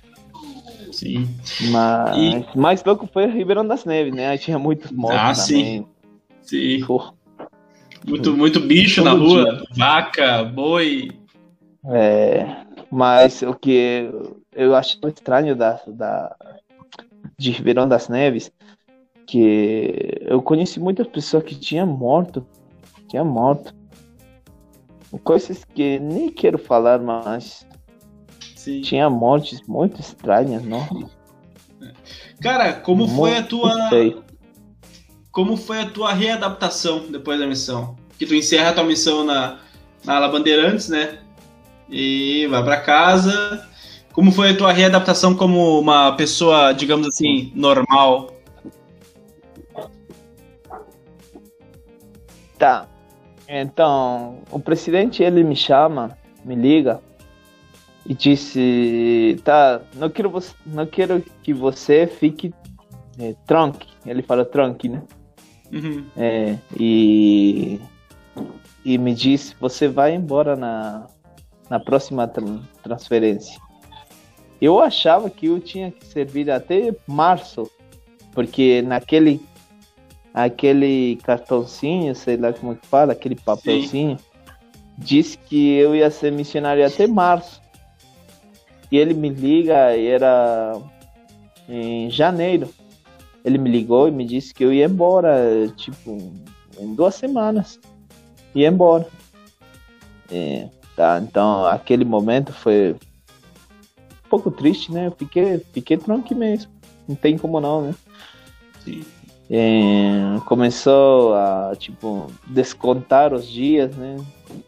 Tipo, foi foi já eu não falava tipo tem 12 dias a mais, né? Falava tem 12 dias, é, tem um dia menos, né? Tem um Sim. dia menos, assim. Mas mesmo assim tinha que trabalhar, fazer o quê? E então depois eu cheguei aqui na Argentina, nem conseguia falar espanhol, assim como tá difícil agora falar português para mim. Mais difícil ainda foi falar o espanhol, tipo, falava, falava, falava portunhol o tempo todo, né?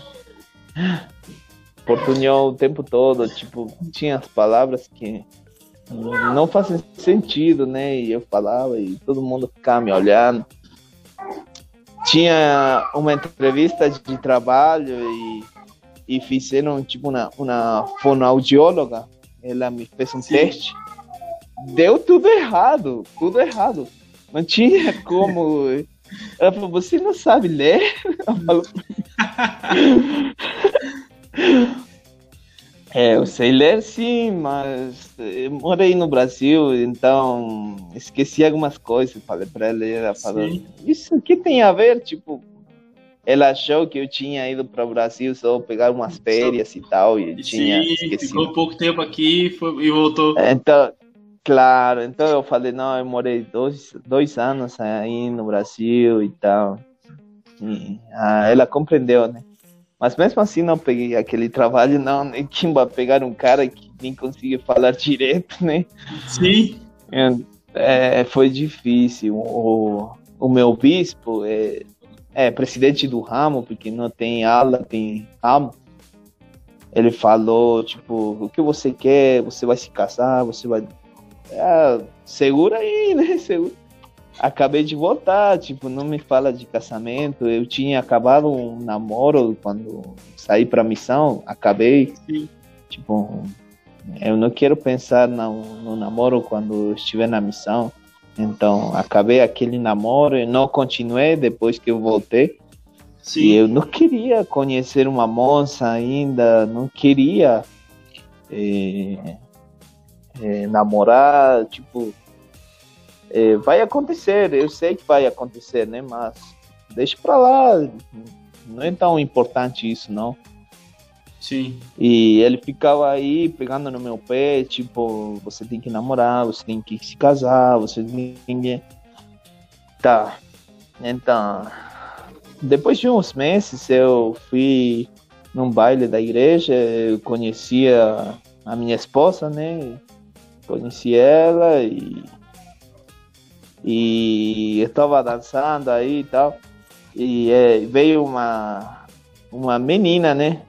Ah, aí se aproximou e ela falou, aquela moça com que eu tava fa- dançando, ela falou, ó, ela, ela é minha filha. E eu não prestei atenção, né? Tipo, um- uma, eu tava dançando com uma, uma moça nova, né? E veio uma menina, tipo, quase, quase da minha altura, né? Uhum. Dizer que ah, ela é minha filha, então eu achei estranho. Acho que não era não, tipo. Depois eu peguei o telefone da, da daquela moça, né? E eu comecei a bater um papo aí e tal. E ela falou da sua filha, né? E eu falei, você tem uma filha? E ela disse, sim. Tipo, você falou com ela, né?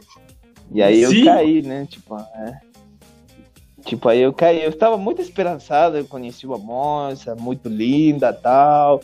A gente falou bem e tal. E, e depois, é, depois aquele aquele pensamento, né? Tipo, tem uma filha. Olha aí. Então, eu fiquei. Depois eu, eu conversava muito com o Helder Cassiano. Você lembra do Helder Cassiano? Sim, sim, sim, sim. O do, então, do Ceará, se não me engano. É, o cabeça quadrada. então, eu falei disso com ele. Ele disse: E aí? Ela tem uma filha, e aí? Que tem? Sim. Vai lá. Vai lá. Pronto ele ele me esperançou, né? Porque eu já tinha abaixado a cabeça, tipo, já era, né? Eh, vamos procurar Sim. outra, uma coisa assim, nem procurar, né? Tipo, X e pronto. Né? Sim. É, então, ele falou, vai lá, você gosta, você se dá bem, então falei com Deus também naquele tempo, né? A gente ficava perguntando tudo para Deus, né? Que nem na missão. Então, senti naquele momento, tipo, oh, tem nada a ver, não. Minha Sim. esposa, ela conheceu a igreja depois dela ter uma filha, né? Então, vamos lá. E depois eu adotei ela e depois que a gente se selou, eu selei com a menina também, ela é minha filha. E nossa, foi, é bom demais. Eu agradeço muito a Deus ter me iluminado naquele momento, né? Tipo, tem muitos rapazes que voltam na missão e põem, botam condições, né? Tipo, ó, vou namorar Cara, com tal, é, pessoa, é, uma coisa tipo... que eu ia falar, tipo, tem, existe muito preconceito, na verdade, né? Com certeza, com certeza. Não tem nada a ver e isso. Bobo, não. completamente bobo perde muitas bênçãos por ter um é. pensamento assim. Vai perder muito. Claro. O Senhor tá te dando bênção, tipo, tá te dando uma, uma oportunidade que você não consegue enxergar. Mas se você perguntar para ele, ele vai te dizer como, o que ele tá achando disso, dessa Sim. oportunidade. Mas aí vem, então... aí vem a então questão do, do, do, do preconceito já enraizado, porque se você está com o coração, se você está com o coração aberto, o senhor vai te responder. Se você não tiver com o coração aberto, o senhor não vai te responder. Então você não vai ter revelação não vai ter nada. Então você vai, vai continuar é. aquela ideia errada de preconceito. Com certeza, com certeza, tipo, é, tem muitas oportunidades na vida e você tem que ser aberto, né? Tem que ouvir, tem que analisar, tem que, né? Você não pode dizer não a uma coisa dessa, né? Sim. Eu conheço muitos caras que têm tem esse preconceito e eu achei que eu, eu teve, né? Na, por um momento eu tive eu tive aquele preconceito, mas, mas foi embora rápido, né?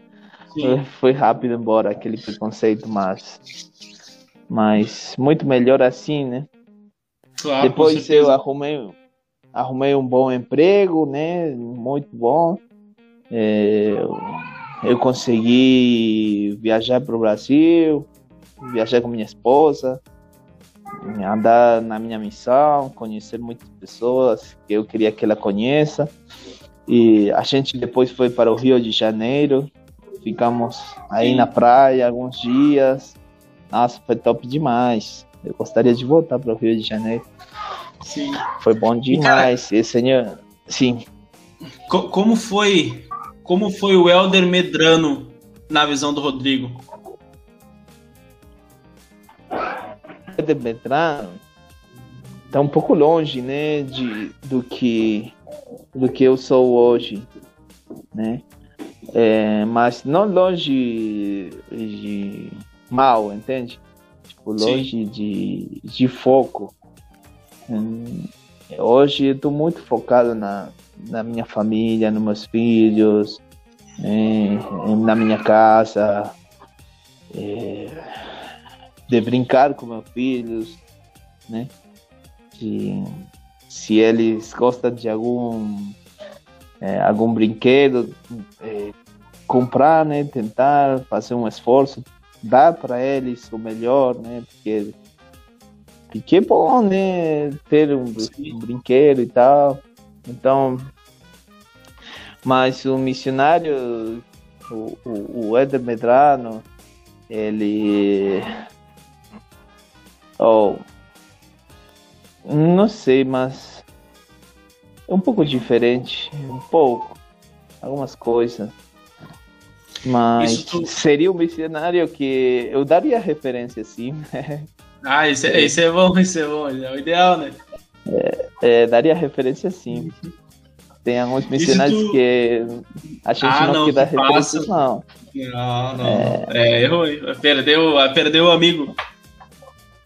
É, tipo, as missionárias hoje ficam me ligando e dizendo: Oh, tenho um amigo para apresentar para você, quero, você, quero que você participe né, da, da, do Zoom com eles e tal. Tá, pronto, que horas? Oito horas. Tá bom, beleza então.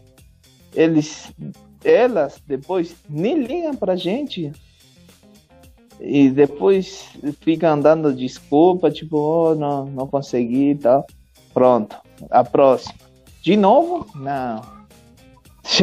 depois acontece o mesmo, duas, três vezes. Pronto, já era. Eu não vou dar referência, não vou. Não vou. Vai guardar, né? Vai guardar. É, Quando tiver outra dupla, é. uma outra dupla boa, tu vai dar. É, com certeza. Com alguém que, tipo, alguém que se preocupar, né? Acho Sim. que que não pode dar uma des desculpa depois de dois dias que você não ligou para aquela pessoa, né? Com certeza. Hum. Uh, se tu pudesse dar uma dica, uma sugestão, na verdade, um conselho para aquele jovem que está indeciso entre servir ou não servir uma missão, que conselho tu daria? É um, um pouco difícil, né? Dar um conselho, porque eu fiquei muito tempo é, é enrolado para sair para a missão, mas não, não vai se arrepender, com certeza. Se você não sair para a missão, você vai se arrepender. Vai ter um dia que você vai, vai você tiver 30, 40 anos e dizer, nossa, eu podia ter feito uma missão, vai se arrepender, pensando o que teria acontecido naquela missão, o que poderia ter feito, o que poderia ter aprendido, mas vai ficar se arrependendo. Você não vai saber o que, o que tinha a missão para te dar, ou, ou você lhe dar na missão. Mas se você sair para a missão, você não vai dizer eu me arrependo de ter sido um missionário. Tem, tem missionários que se afastaram da igreja, né? Tem muitos. Meu irmão, por exemplo, né?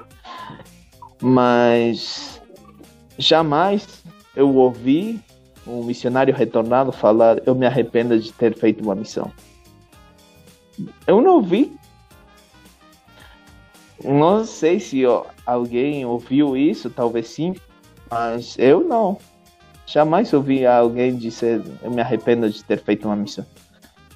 E, e eu ouvi muitas vezes muitos líderes da igreja, muitos amigos meus falar: eu me arrependo de não ter feito uma missão. Então, vai duvidar, vai ficar eh, com a pergunta: faço ou não faço? Vai ganhar, tipo, tem tudo para ganhar. Né? Não vai perder nada não vai perder. Na missão não perde, só ganha. Né? Então, por que não vai fazer missão? Tipo. Sim. É isso.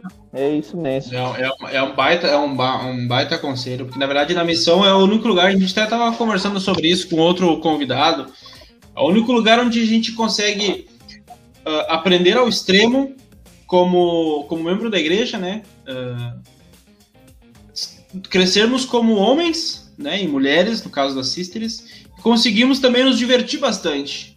Uh, adquirir novos amigos, grandes amigos, ajudar outras pessoas, a gente consegue servir, é, crescer. Então, como tu disse, só tem a ganhar. A gente, e ganha muito, ganha, ganha para toda a eternidade. Porque as bênçãos prometidas para missionários retornados, ela é para a eternidade também. Então, muito Com boa, certeza. muito boa, muito boa essa tua, tipo, tua Tipo, tem um amigo meu que ele virou até líder da igreja, 70 da área. Ele disse para mim tipo a missão é tipo uma fonte de água que eu vou pegar água sempre. Sempre toda a minha vida eu consigo tirar água daquela fonte. Sim. Entende? eu acho que todo, todos nós né sempre que tiver um discurso ou, tiver que dar testemunho tiver, sempre vai ter um pedacinho né da, da missão aí presente te mostrando. E eu queria falar uma coisa que eu gosto de falar da minha missão, que eu claro. esqueci de ter, de ter, falado né, no começo. Tipo, eu, eu sempre quis ser missionário, tive meu testemunho e tal. Mas quando eu cheguei no CTM, eu tive o instrutor, o, o, o Ricardo, o irmão Ricardo. tem muitos, muitos missionários que tiveram ele Sim. Ele, é, ele cobra muito do, dos missionários, ele é um instrutor demais, demais. Então, a gente estava fazendo uma prática aí e tal, falando com ele, e ele me disse para mim, você não sabe que o livro de Mormon é verdadeiro. Ele falou para mim. Ele ficou assim, tipo bravo, sabe, comigo falando que eu não sei que o livro de Mormon é verdadeiro. E eu sabia. E eu sei. E, e tipo, eu, eu deixei minha casa, eu deixei tudo. Deixei meu país, deixei tudo para lá. Para fazer missão, porque eu sei que o livro de Mormon é verdadeiro. E vem um cara e me diz que eu não sei e ele tava falando sério, ele não tava brincando não. Eu poderia ter ficado bravo e ter me afastado, até afastado da igreja, imagina. Né? Porque tem pessoas assim, né, que afastam da igreja por coisas assim. Tá, então eu pensei, tipo, por que esse cara veio e me disse isso? O que eu vou fazer? Então, essa noite eu esperei todo mundo se deitar e dormir. E eu fui no único lugar que você pode ir eh, na missão sozinho. Onde que é? No banheiro, né? Sim. O único lugar onde você vai ir sozinho. Então fui lá no banheiro do CTM. Eu me ajoelhei e falei com Deus. Falei, Deus, eu tô aqui, tô no Brasil, vou fazer missão, dois anos, e eu sei que o livro de Mormon é verdadeiro. Mas quero que você me fale se isso é verdade. E eu falei assim, bem direto, eu falei, eu não vou ir me deitar eu vou ficar aqui ajoelhado até você me responder. Porque eu sei que você vai me responder. Você, né, né tipo, eu não sabia falar português, tipo, falava espanhol. Tava orando em espanhol naquele momento. E eu fiquei aí ajoelhado até ele me responder. Acho que fiquei uns 10 minutos, mais ou menos. Até que tudo ficou tranquilo, né? Até que eu consegui me conectar, né? E senti como eu jamais tinha sentido da verdade do evangelho. Naquele momento, no, ajoelhado no CTM sozinho, depois de muitas coisas que eu tinha vivido, de meus pais ter feito, meu pai ter feito missão, meus irmãos e tudo aquilo que eu quis fazer missão também, não só por isso, mas aquela resposta, ela ainda eu tenho no meu coração, na minha mente. E quando eu ensinava a primeira lição, palavra sobre o livro de Mormon, apresentava ele, é, foi muito melhor do que se eu não tinha tinha feito aquela oração, né? Eu podia lembrar daquele momento e tal e dar meu testemunho e dizer que o livro de Mormon é verdadeiro. E não tem como qualquer pessoa que venha me mostrar e dizer, não, isso não é verdade, não tem como não. Eu não vou Sim. ficar bravo com uma pessoa que me disse não é verdade. Tipo, o livro de Mormon é mentira. Porque eu sei que é verdade. E se eu duvidar, eu vou fazer o mesmo, né? Eu vou me ajoelhar, falar com Deus e eu fiz isso muitas vezes na, muitas vezes na minha missão. Mas no CTM foi foi forte, foi muito forte a resposta. Foi muito que forte que eu queria ficar, eu queria ficar aí. Eu não Sentindo... queria me eu não queria me ir Sim. sentindo, sentindo o Pai Celestial aí perto. Tipo, é como se você ficar afastado do seu pai um tempão e você ver ele. Eu não consegui chegar, né? Mas eu, estar perto dele, você não Sim. quer ir embora, você quer ficar aí. Então, foi esse sentimento de fica, querer ficar aí mesmo. Querer só ficar ajoelhado pertinho do Pai Celestial aí, sentindo seu amor, seu carinho e tudo aquilo que a gente sente quando recebe uma resposta, né? Sim. E isso foi um antes e um depois da minha missão, né? Que legal. Cara, partindo para o final do nossa, da nossa entrevista, eu gostaria de fazer uhum. algumas perguntas bem rapidinhas para ti que é o famoso Pronto. pensa rápido. Eu faço uma pergunta e tu responde a primeira coisa que vem na tua cabeça. Beleza? Pronto. Beleza. Tá. Melhor companheiro já foi, melhor área já foi. Um dia para reviver. Um dia para reviver. Dá um tempinho para pensar? Tá, vai. Hum. É... Deixa pensar quando eu entrei no templo São Paulo. Tá. Um dia para esquecer. Dia para esquecer. Ah, tenho que pensar muito, né? Dia para esquecer. Hum, deixa me pensar, por favor. É complicada essa pergunta, dia para esquecer. É... Talvez o dia que eu fiquei bravo com ele, com o Eder, que eu tá. mandei embora. Tá, tá beleza. É isso. A melhor comida experimentou lá? Vale açaí como comida? Vale, vale, vale. É, açaí. A comida é que não desceu muito bem. É, o Torres, Torresmo chama? Aquele Torresmo. duro assim, ah, cara. Assim, é bom, meu? Não, cara. Gostei, não. Presidente Fernandes. Porra. Presidente Fernandes.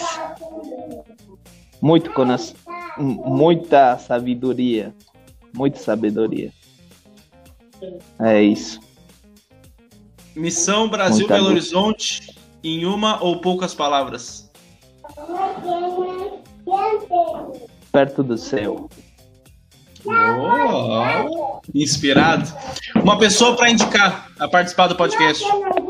Desculpa, de- não é inspirado, mas tinha uma camisa que falava, tipo, Belo Horizonte, tão longe do, do mar, mais perto do céu, uma coisa assim. Ah, boa, boa. É, é, causa dos morros, né? Camisa, é, é, causa dos morros, sim. É. Isso. Uma Eu tinha aquela pra- camisa. Uma pessoa para indicar do podcast. Uma pessoa para indicar algum companheiro, pode ser, né? O, Pode ser quem tu quiser, algum companheiro, algum, sei lá, uma pessoa que talvez não foi teu companheiro, mas que tem uma amizade boa. O Elder, uma sister, enfim. o Helder Cassiano. O Helder Cassiano. Elder Cassiano. Tá. do Cassiano, que ele fazia aqueles, aquelas entrevistas, não lembro como ele chamava, né? É, Sim. tem alguns vídeos dele top. Tá, É, beleza, eu vou falar bom. com ele, vou chamar ele. Elder. Medrano, as tuas considerações finais, por gentileza, por participar do nosso programa nesse dia. É, como é que é? As tuas, Minhas- tuas palavras, tuas palavras finais, tuas considerações finais. O que, que tu achou de ter Oh, participado gostei. aqui? Gostei muito da, da, da oportunidade de falar da missão e de ter pessoas que podem estar ouvindo essas coisas e sacar algum proveito delas. Tem tem muitas coisas para falar, tem muitas coisas por aí, tipo, não falei ou, ou falei demais também que não tinha que ter falado, talvez. Mas mas a missão é serviço. Serviço, serviço, amar a Deus, amar o próximo e, tipo, pegar as ferramentas e começar a trabalhar. Isso é a missão, trabalhar, trabalhar. É isso mesmo. Muito Aí você obrigado. aprende, tipo, acho que Deus não precisa da gente para fazer missão, nós precisamos fazer missão. Com certeza, é o que a Mas gente que sempre fala aqui. A obra do Senhor ela vai acontecer com você ou sem você. Você escolhe se vai fazer parte dela. Se não, se não, Uhum. se não quiser, outra pessoa vai lá e vai fazer. E é isso aí. Sim. Medrano, É muito obrigado, muito obrigado de verdade por ter participado aqui conosco. E se você está ouvindo esse episódio até aqui com o Adler Medrano, por favor, compartilhe nas redes sociais.